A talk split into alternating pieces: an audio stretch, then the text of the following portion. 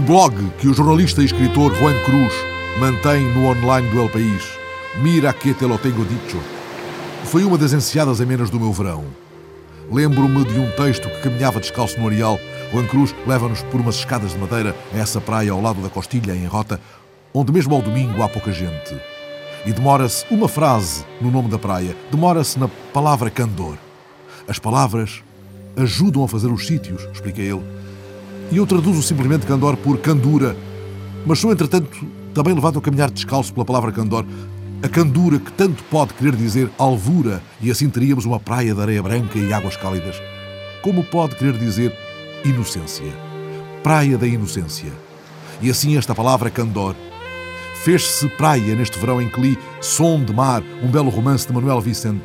E um dia, no blog do online do El País, Juan Cruz tinha acabado de chegar de Valência. É ele a contar. Regressei de Valência a bordo de um avião que se chama Puerto de la Cruz, como mi pueblo. É interessante sentar-te num aparelho que te leva de um lugar para o outro e que tem o nome do primeiro sítio de onde partiste. Juan Cruz discorre sobre a vida enquanto viagem e recorda que, na véspera, estivera justamente com Manuel Vicente, seu amigo e minha leitura desse verão. Tinham estado a beber um café num velho hotel de Dénia e no bar do hotel repararam numa mulher jovem que meditava, fumando e olhando a praia. E eu, retoma Juan Cruz, interpelei Vicente. Que pensará alguém? Perguntei-lhe. Que pensará alguém quando está sozinho, frente ao mar?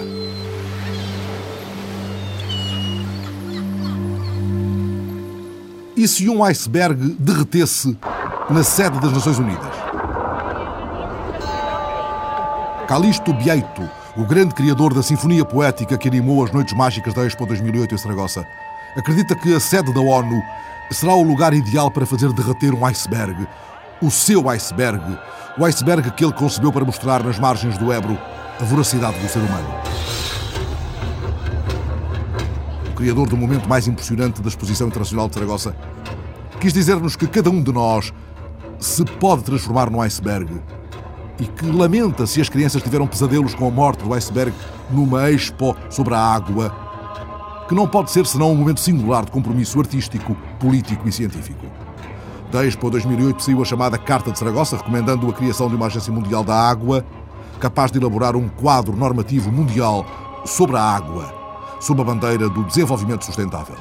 E já se fazem contas a 8 milhões de visitantes na Expo 2012, cujo lema há de ser um mar que vive, uma costa que respira. A próxima Expo será na cidade sul-coreana de Yeosu, cuja candidatura venceu a de Tanger. Yeosu já tem um spot promocional de boas-vindas na net. City of Yosu is a place where human beings and the ocean and coast interact. May 2012 will be the first for a favorable and pleasant festival for people who have a momentous aspiration for the preservation of the ocean and coast. The Yosu Expo 2012 that I saw today gives us new hope for the future. Yeosu significa Mar Formoso, cidade litoral da Coreia do Sul, no mar sem fundo da net, há quem a refira como a cidade portuária com a mais bela vista noturna do mundo. Mas esta margem do Tejo, de onde nos aventuramos à primeira viagem, é também um magnífico poema litoral. O cais da Matinha, memória e ruína sobre as águas, é o pontão de onde velhos marinheiros, adiados, lançam o anzol a todas as Índias. E às vezes, amigo António, o mar morde o anzol. Para esses amigalhaços que aí está, já correu, mas para mim não. Que ele apanhou uma, uma, uma corvina. Uma corvina e, e o safiozinho também, já tirou um safiozinho. E aquilo que é? Aquilo que está ali? Aquilo é um charroco. Aquilo é o, é o, chama-se o tamboril dos pobres. Desde que se reformou, ganhou o vício. Diz que não vem nos dias de chuva, como fazem outros ao longo do rio, ou aqui no velho pontão do Cais da Matinha. Antigamente a gente tinha, deixavam vir aqui os carros. Dizia, agora não, agora não deixam vir nem. Não sei lá porquê, por causa do perigo. Isto, isto pode ir abaixo as placas e então não deixam vir. E então a malta deixa ali os carros à entrada e pronto, vem para aqui. Quem há indivíduos que têm fatos de próprios para a água, bem. Eu, como não tenho, tenho de ficar em casa. António, pescador tardio, mais de perder do que de ganhar nas contas do cais. Eu perco, É só perder, não ganhar, não ganho nada. É, o isco não é nada barato. É a gasolina para gastar para vir para aqui. E se não é gasolina, eu tenho que vir de autocarro, depois eu tenho imenso a pé. Eu então, é comemos as minhocas e isto que a gente aqui usa, e é cara. É cara e há outra coisa, é que aqui, por exemplo, é o único sítio que ainda vão deixando fechar os olhos para pescar. É. Quando, quando estão aqui sobre a gente, obrigado, obrigado a ter a licença. O senhor tem licença, claro. Tenho licença. Então, mas tem licença, não tem, não tem que ter receio nenhum. Mas é que não, não, não autorizam. Antes da licença, vá lá, há uns anos atrás, pescavam em todo lado, com tudo assim. Agora é o contrário, agora obrigado a ter a licença à, à gente e fecharam tudo o que é pesqueiros por aí baixo. E não deixam aqui, já cá vieram, já me fizeram assim duas vezes. Dizem que não se pode pescar onde é que perto de, de, de um barco, porque o pescador pode puxar o barco cá para fora, com, com a cana, com a linha, não se pode pescar ao pé dos esgotos, que não é, temos um ministro que diz que não existem esgotos e, e, e, não existem. Agora os esgotos aqui é tudo águas fluviais. Os esgotos incidem, vai tudo lá diretamente a hectares. Mas eles que não se pode pescar ao pé dos esgotos, não sei onde é que eles estão. Aqui por lei também não se pode pescar. Aqui no Cais da Matinha? Aqui no Cais da Matinha também não pode pescar, por causa de ser um, onde chamam eles isto aqui um pontão. Um pontão. Então não, tudo que é pontões, coisas, não se pode pescar. Mas como. Mas aqui estão estes, estes amigos todos. Está desativado, como está um pontão desativado, eles fecham no. Vão deixando, pronto. Ó oh, migalhaço, olha, já agora se lá, olha. Vale tirar que está ali um peixe na sua cana. Está com sorte aquele amigo, Está, é ele, está com sorte, é assim. Aqui é preciso ter sorte, é um só vir e pronto. E lá, isto é grande, é? É, outra ainda é maior que esta. Este o que é? É uma, isto é tal curvina, isto é, curvina. a curvina. Vamos ver. São, eu tenho de tirar também peixes destes e maiores, vá. E mais pequenos, vá, que é fome. Para mim é um passatempo. Mas o meu amigo lembra-se deste lugar antigamente? Lembra deste lugar antigamente, aqui não, pronto, ninguém vinha para aqui, porque aqui era, era um, um local, um cais de, de, descargas de petróleos, que era aqui para a petroquímica, que é, era mesmo aqui de fronte. E aqui é um pulo do olhar, na Doca dos Olivais? Sim, é, sim. Hidroaviões pousados. Hidroaviões, olha, agora também não estou bem certo se era aqui da parte, se era aqui a parte de baixo, sei que era aqui o cais dos aviões. Lembra-se de os ver aí? Lembra, mesmo deles eh, a pousarem na água mas depois a Banero era mais ou menos no ano de 58, 59, por aí. Então, a partir daí eles já começaram a não, não pousar, mas nessa altura ainda, ainda eles pousavam aqui na água. Tem saudades de ver hidroaviões? Tenho saudades por dois motivos. De os verem e da idade. Era a idade de 20 anos, era uma alegria. Agora estão com 71. 71 bem conservados. Da próxima, Hei de convidá-lo para um pires de camarão do Poço do Bispo, um pouco mais adiante, na Concha. Também se chama António, o dono do restaurante, mesmo em frente aos grandes armazéns do Abel Pereira da Fonseca. O camarão é mesmo aqui do Poço do Bispo? Mesmo aqui da doca do Poço do Bispo. Todos os dias é camarão do Poço do Bispo? Sim, sim. Nesta altura destes três meses, quando o camarão vem desovar, chamam eles os pescadores, a gente Portanto, temos fartura aqui deste, deste camarão. É um camarão pequenino, mas muito saboroso. Muito saboroso, ou seja, se calhar comparado com aquele camarão que, que se chama de espinho. Aquele é mais pequenino, mas muito saboroso mesmo. E é apanhado mesmo aqui na, aqui na é doca? Mesmo aqui na doca do Poço do Bispo. E eu que tenho uns anos já aqui do Poço do Bispo, sempre me lembro a comprar camarão nesta altura aqui aos pescadores. Vocês têm aqui muito peixe. E algum é daqui também?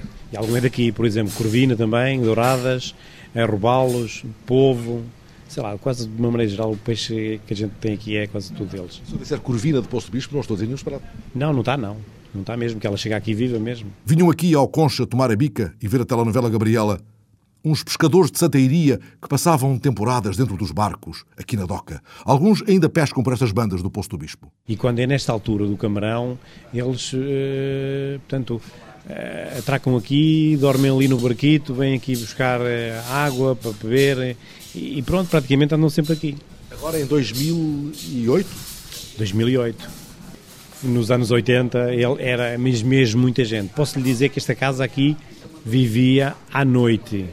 Vivia um bocado em função deles, ou seja, como costuma dizer, à pala deles. Era o restaurante dos pescadores? Era praticamente o restaurante dos pescadores à noite. E viviam nos barcos? E viviam nos barcos, dormiam nos barcos, do qual eu cheguei lá na altura, familiarizei-me com eles nessa altura, e cheguei lá a ir comer caldeirada com eles neste outubro de 2008, ainda haverá um residente num barco na doca do, do Posto Bispo? Há de certeza. Há com certeza que há lá, lá residentes. A dormir lá no barco ainda há. Os pescadores das águas baixas de um tejo incerto. Hei de pedir para eles também as bênçãos do arcebispo dos Sete Mares, que é como chamam ao padre brasileiro Mário Balbi, da Ordem dos Salesianos de Dom Bosco. O padre Mário Balbi tem 88 anos, Foi ordenado já na casa dos 40, depois de ter andado no mar cumprindo um sonho que nascera no porto de Manaus, sua cidade natal.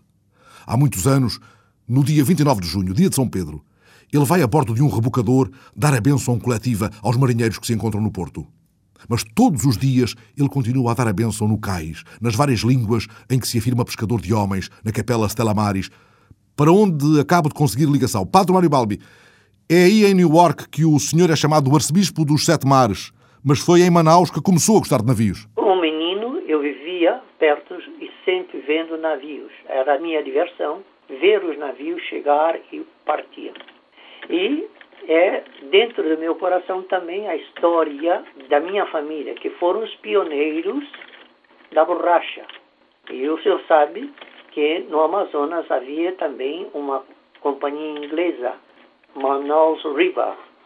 E esta é que mandava os navios com o título de para equilíbrio do navio, eles enchiam os purões com as sementes da seringueira, como nós chamamos no Brasil, e assim roubaram as sementes e distribuíram por todas as colônias inglesas. Ainda em Savana, Geórgia, o senhor iniciou a benção dos navios pensando talvez num certo Pedro, pescador de homens. Quando comecei e iniciei esse trabalho, os navios ficavam 5, 15 dias no porto. Hoje são horas. Ora, eu não posso movimentar esse navio, então eu vou ao navio. E geralmente os rebocadores são generosos nesse ponto e leva toda a minha a comitiva. E a comitiva são todos aqueles que se dedicam a esse trabalho, especialmente porque há diferentes pessoas de fé diferente. Então, eu levo um rabino, levo as outras. Dos outros cultos? Cultos, sim senhor. E os levo, e assim benzemos os navios.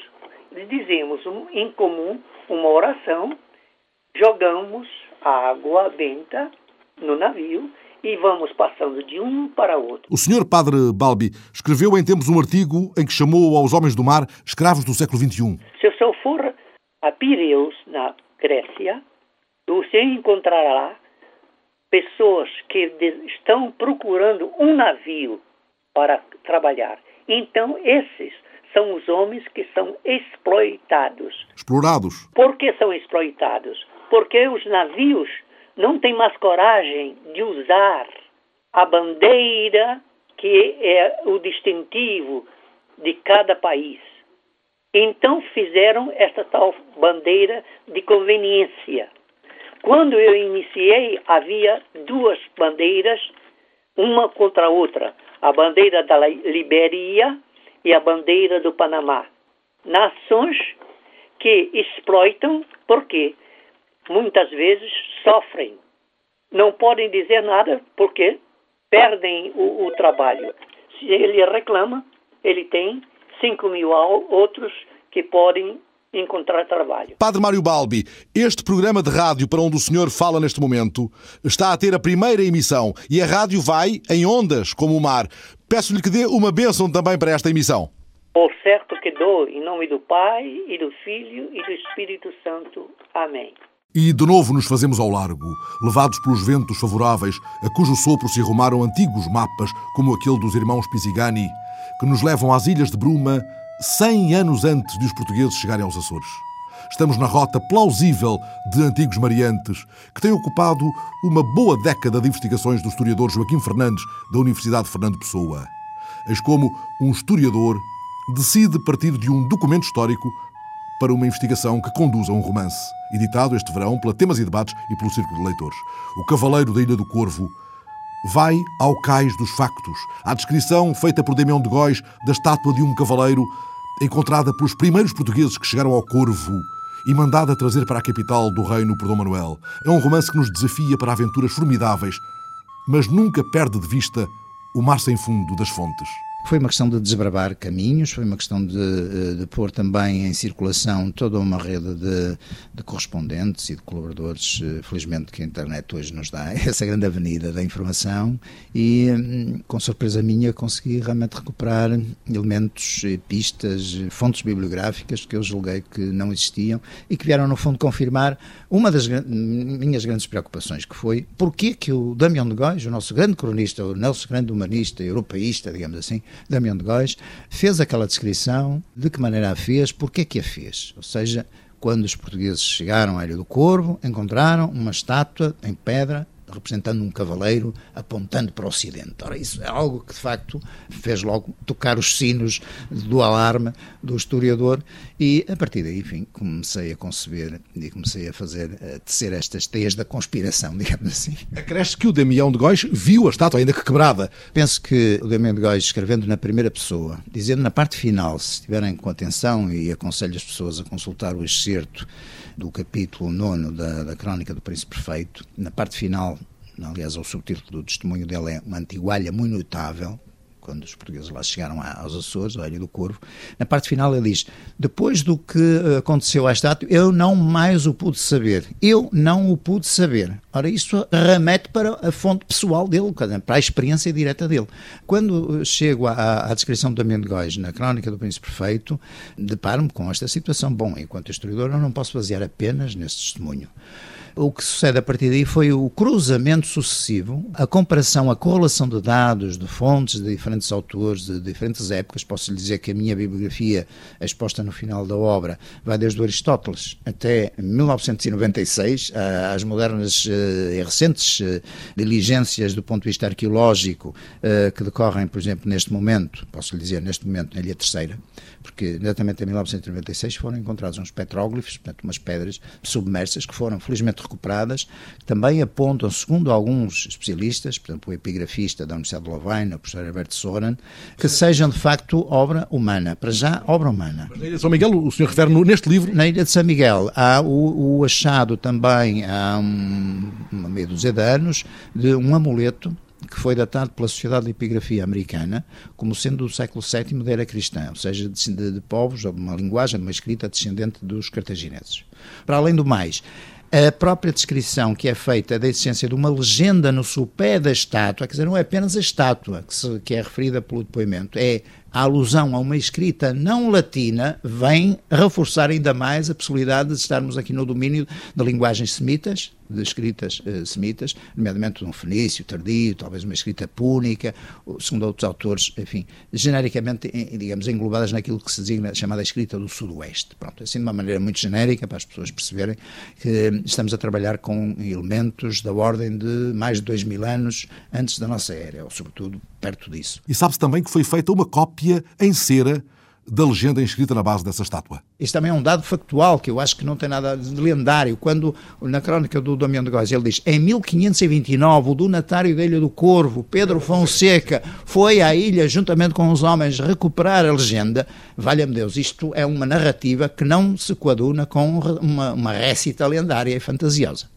Temos nomes, temos datas, temos referências mais que concretas que reforçam a ideia correlacionada com as outras fontes de estarmos, de facto, numa situação plausível e real. Assim sendo, qual é o papel do fantástico nesta narrativa? Eu utilizo aqui a ideia do fantástico como uma impossibilidade, uma impossibilidade pensada até hoje, ou pensada até há muito pouco tempo, que uh, supostamente diria que, pronto, a partir do, antes do século XV, o Oceano Atlântico era um mar completamente fechado, ignoto, cheio de damastores, cheio, de é? buracos. cheio de buracos negros, não é? que impediam qualquer e todo qualquer conhecimento e navegação. Não me parece que seja assim, apesar de sabermos, obviamente, que tanto fenícios, principalmente fenícios, nas suas sortidas marítimas, é preciso recordar que a Fenícia foi uma chamada talassocracia marítima, um império que dominava os mares, mas sobretudo praticavam a chamada navegação de cabotagem, portanto, genericamente com a costa à vista. É? Mas de facto eles chegaram às Canárias em 900 a.C. Portanto, há pistas arqueológicas que levam os fenícios às Canárias no primeiro milénio antes de Cristo. Portanto, digamos, estamos a trabalhar com noções de tempo extremamente dilatados. Onde o seu é... raciocínio é, é, este. Se puderam chegar às Canárias, os ventos podem muito bem... São as correntes, sobretudo a corrente sudoeste, que faz a circulação, que no fundo injeta o Gulf Stream, portanto, aquele grande motor que sabemos que existe no Oceano Atlântico, que faz a modulação dos climas, tanto da margem leste do Atlântico como da nossa, muito mais amena, tem perfeita coerência. Isso está perfeitamente estudado por eh, enfim, especialistas como Jaime Cortesão, como Armando Cortesão, que eu cito no, no trabalho. O próprio Caco Coutinho estudou isso muito bem. Não é? Eh, toda essa circulação do Atlântico, a partir das Canárias, levaria obrigatoriamente os barcos, que eventualmente fossem levados à deriva, até ao centro. Eh, e, sobretudo, se calhar até às próprias Antilhas, fazendo-os depois regressar pela, pelo bordo do norte do Gulf Stream até, até às costas ocidentais da Europa. Onde é que espera que possa vir um contributo inesperado que ponha tudo no seu lugar? Da arqueologia, da historiografia do Norte de África? Penso que sim, que a arqueologia aqui uh, seria uma palavra importante a dizer. Houve, de facto, uma iniciativa de umas escavações na própria Ilha do Corvo para detectar a ocupação humana e datá-la. Parece que foram encontrados, segundo os indícios que eu recolhi, uh, alguns restos de cerâmica que colocam algumas dúvidas também, se eventualmente poderiam ser datadas, enfim, com alguma antiguidade, enfim, que supusesse uma ocupação, ainda que episódica, anterior aos portugueses, inclusive a pescadores de baleias. Voltamos à questão da, da pesca da baleia, que aliás é uma grande tradição e emblemática tradição do, dos povos dos Açores. É? Fala nos baleeiros e deixa-me de repente o mar pela proa para uma referência breve à morte do escritor Dias de Melo, que foi baleeiro e a quem alguns chamavam, numa legenda redutora, o escritor baleeiro. Um grande escritor, nascido há 83 anos na calheta do Nesquim, no Pico. A obra tão cheia de mar, a obra de Dias de Melo, ia para além da saga baleeira. A intensa relação de Dias de Melo com a sua ilha, que me leva a interpelar a Presidente de Câmara, Sara Santos, fez com que tivesse recebido a distinção de cidadão honorário das Lajes do Pico. Exatamente. Na calheta de Nesquim, onde Dias de Melo nasceu, há belíssimos nomes de ruas e canadas e ladeiras. A ladeira de Mestre Machadinho Baleeiro, o Largo Terreiro Capitão Anselmo Baleeiro, a Boca das Canadas e a Rua Professor Dias de Melo. Pergunto à Presidente da Câmara das Lajes do Pico se esta era mesmo a rua dele. É a rua para onde tem acesso à casa dele, porque a casa dele fica no alto da rocha do Canto da Bahia, que é um nome muito interessante e que ele por vezes referia nos seus escritos. Lembra-se de o ver na calheta do Nesquim olhando o mar? Uh, Lembro-me de o ver na calheta de Mesquim, de o ver aqui nas Lajes de Pico, na vila. Ele sempre que vinha à calheta fazia questão de visitar os seus amigos aqui na vila e parava aqui pelo cruzeiro e, e em alguns locais onde conversava com conhecidos seus. Lembro-me de o ver eh, muitas vezes de cachimbo, uh, com aquele ar pensativo dele e com aqueles olhos muito. uh, Lembro-me e todos nós nos lembramos disso. Dias de Melo fumando cachimbo diante do mar. É um mar diferente, esse das Lajes do Pico? É, é um mar uh, que nos uh, faz pensar nas distâncias, faz-nos pensar no resto do mundo, não é? Uh, é? Há uma expressão muito interessante que é usada aqui quando está bom tempo, e às vezes diz está bom tempo até a América, porque para além deste mar está um outro continente, não é? Nós não temos ilha em frente na costa sul do Pico, eh, nomeadamente as Lajes e a Calheta de Nosquim também, de onde é o Dias de Melo. É só mar? Eh, nós vemos só mar, eh, só mar em frente. E para além do mar, quer dizer, imaginamos o, o resto do mundo, não é? O resto do mundo, no fim do mar de Dias de Melo, o mar que leva à América, seguindo o dedo do cavaleiro da Ilha do Corvo, a que voltaremos agora que os corvinos estão mais perto das flores e do mundo com a chegada do Ariel, o novo barco que veio melhorar as ligações entre as duas ilhas do Grupo Ocidental. O Ariel voa sobre as ondas, mas não nos conduz à infância de Artur, o jornalista Artur Carvalho da TSF, de quem recebemos carta falada. Quando recebi a notícia de que iria para o Corvo, quis convencer-me ingenuamente que aquilo não seria tão mal como as crónicas rezavam, que a pintura seria diferente da realidade, que haveria sempre um acréscimo e um exagero no relato que o ponto assinalado na carta marítima era realmente uma ilha, o Corvo, e não uma caganita de mosca. Começam quase assim as lembranças que o meu pai deixou escritas sobre os três anos de 1956 a 59, que passou na ilha que hoje se avista aí do teu cais. Levados pela rádio, será suave por certo desembarque. Sabes o que te diriam os corvinos daquele tempo? Dir-te-iam que era dia de São Vapor. Chamavam assim São Vapor aos dias em que o Carvalho Araújo, o barco que fazia a ligação entre Lisboa e os Açores, conseguia ir mesmo até ao Penedo Negro. Não foi o caso quando meu pai lá chegou, nove dias depois de zarpar do continente. Em setembro, o navio não tocava o Corvo e terminou a viagem em Santa Cruz, nas Flores. O resto das 15 milhas do canal foram feitas na lancha do Gregório, um pequeno bote de 3 metros de comprido e borda aberta que rebocava um batelão com a carga, sacos com o correio, garrafas de gás para o faroleiro, sacos de farinha e as malas amarelas que chegavam da América. A meio do percurso, uma pequena ondulação fez baloiçar a lancha e o meu pai, desprevenido marinheiro de proa, quase perdia a bagagem. Salvou-a, mas saltaram-lhe borda fora os óculos de sol. Durante meses, teve de ouvir a piada dos que diziam ter avistado um vaidoso cherne com uns raibã à moda. Ainda não te disse, aos 28 anos, ele foi para o Corvo nomeado tesoureiro de finanças. A Fazenda Pública tinha quatro funcionários na ilha. O meu pai e os outros três tinham um dia de extraordinário labor quando alguém se chegava ao balcão e pedia um selo fiscal. Acostumou-se Parte do tempo entretinha-se a ajudar o professor Lopes a dar as aulas aos miúdos da ilha, ou então repetia os passeios até ao topo, o sítio onde estavam o posto de meteorologia e os correios. Era para lá que corriam os corvinos, ansiosos por ouvir o nome, sinal de que o último barco lhes tinha trazido carta ou encomenda expedida de outra ilha ou de algum canto da América. À noite, os serões eram passados na casa do professor, à luz do petróleo, a jogar a canasta e a ouvir as notícias de um rádio de bateria alimentada por aerodínamo. No Corvo daquele tempo não se festejava o Natal, nem a Páscoa, nem os aniversários. O meu pai habituou-se que ali esses eram dias iguais aos outros. No primeiro ano que lá esteve, e muito a tempo da consoada, a minha avó mandou-lhe bacalhau e bolo rei. O agrado chegou ao Corvo, mas só em fevereiro e carregado com uma valente capa de bolor. Nesse, como nos outros 24 de dezembro que passou na ilha, a ceia resumiu-se a fatias douradas fritas em gordura de porco, acompanhadas de leite com cevada. Petisco muito apreciado era o bifinho do calhau. Chamavam-lhe assim, mas só por troça. Tratava-se, na verdade, de uma omelete de algas que se apanhavam na época de baixas marés. Na volta do corvo, onde não voltou, o meu pai nunca lhe esqueceu a monotonia dos sabores, nem o barulho das ondas no buqueirão, a pequena goela de mar entalada entre grandes pedaços de basalto, onde se fazia a carga e a descarga das lanchas, nem os nomes, tantos nomes, o pombo, o zulmiro, o Dowling da Guarda Fiscal, o Roberto Cepo ou o David, o David, presidente da Câmara, a quem o meu pai escreveu o discurso por altura da visita ao arquipélago do presidente Craveiro Lopes. Sua Excelência vinha com pressa. O tempo de cada paragem era proporcional ao tamanho de cada ilha. O protocolo mandou avisar que, no Corvo, o chefe de Estado só suportaria três alinhavados minutos de boas-vindas e ala de volta à fragata.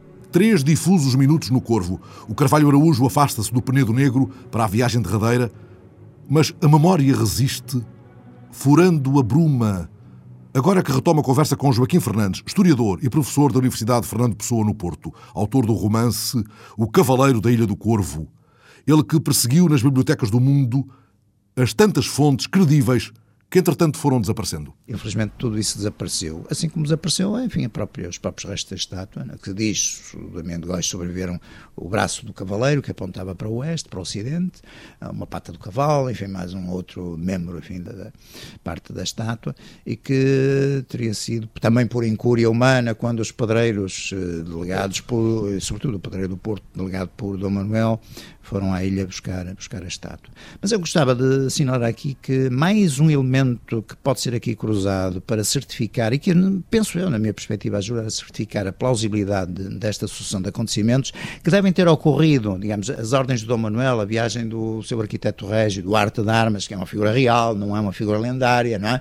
que foi enviado, de facto, à ilha fazer o desenho da, da estátua, para confirmar se não era nenhuma, nenhum capricho da lava, não é? Que podia ser um capricho da própria natureza, como temos aí a cabeça da velha na Serra da Estrela, não é?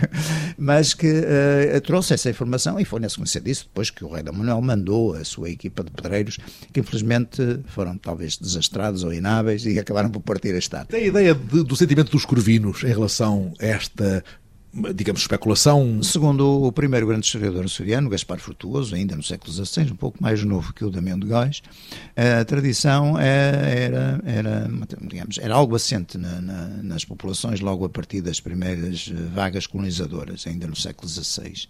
Passou naturalmente a um facto lendário como muitas outras. Aliás, eh, quem não conhece, enfim, toda a riquíssima tradição lendária dos Açores, não é? Portanto, imensas lendas ligadas à, enfim, à Atlântida, cá está o outro elemento de ligação, não é? É? universalista que faz com que este dado de, enfim, da estátua e de toda essa vivência lendária eh, acabe por ser um segmento dessa grande vertente eh, tradicional do Ocidente. Não é? a, a, bruma ali é, é uma, é uma espécie de metáfora do, do nevoeiro do encoberto também. O nevoeiro, é, por, isso, por isso é que, de facto, tudo isto, o alinhamento da própria tradição messiânica, do, do, do encoberto, do Dom Sebastião, que há de ressurgir uma manhã de nevoeiro, tem ali a sua sede, não é? Portanto, há ali, ao longo de toda a nossa historiografia renascentista um, e a partir de, também do século XVII, incluindo o século XVII e XVIII, quantas ilhas apareceram e desapareceram, toda a gente conhece isso, não é? Portanto, há ali uma zona que é uma espécie de twilight zone, como se diria, é? em que, uh, de facto, o mistério, obviamente associado à imaginação e ao desejo um, de projetar outros cenários, inclusive da ordem política. Portanto, temos agora que dar esse desconto, não é? Quando uh, o, o, Camões nos, nos lança os, os adamastores no caminho de, das naus, ele omite, de facto, que a própria circunvolução da África tinha sido feita centenas e centenas de anos antes da, da viagem do, do, Vasco da Gama, só que em sentido contrário.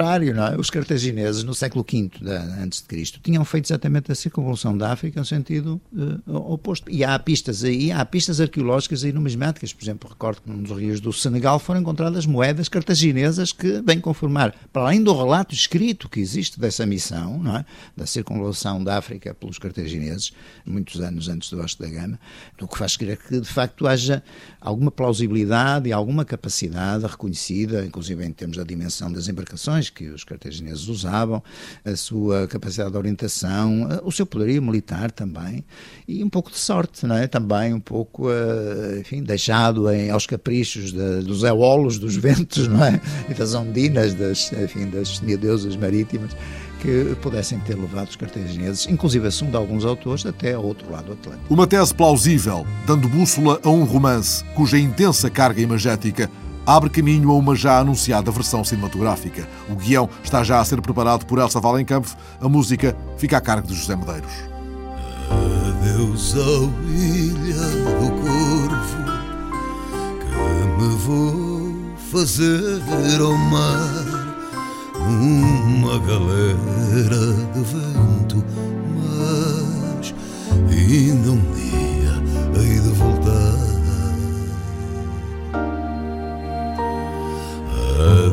Ao meu lindo amor, largo do cais do teu pranto, largo da ilha rochedo e sei das marés do desencanto. Entre o céu e o basalto é solidária a minha solidão. Hei de rasgar o mar alto, mas deixo aqui meu coração.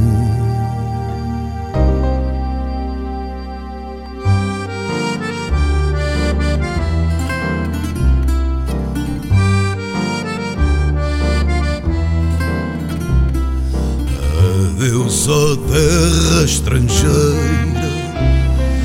que sou garajado à solta.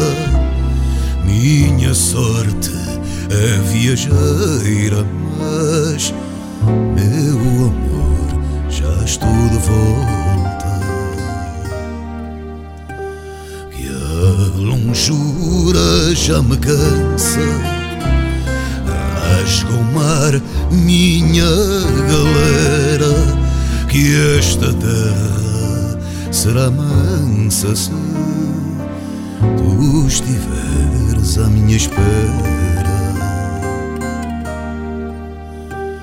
Nos meus olhos arde um lume, fogueira que o teu corpo acendeu hei de abrigar meus tesouros nas lãs que o tempo teceu.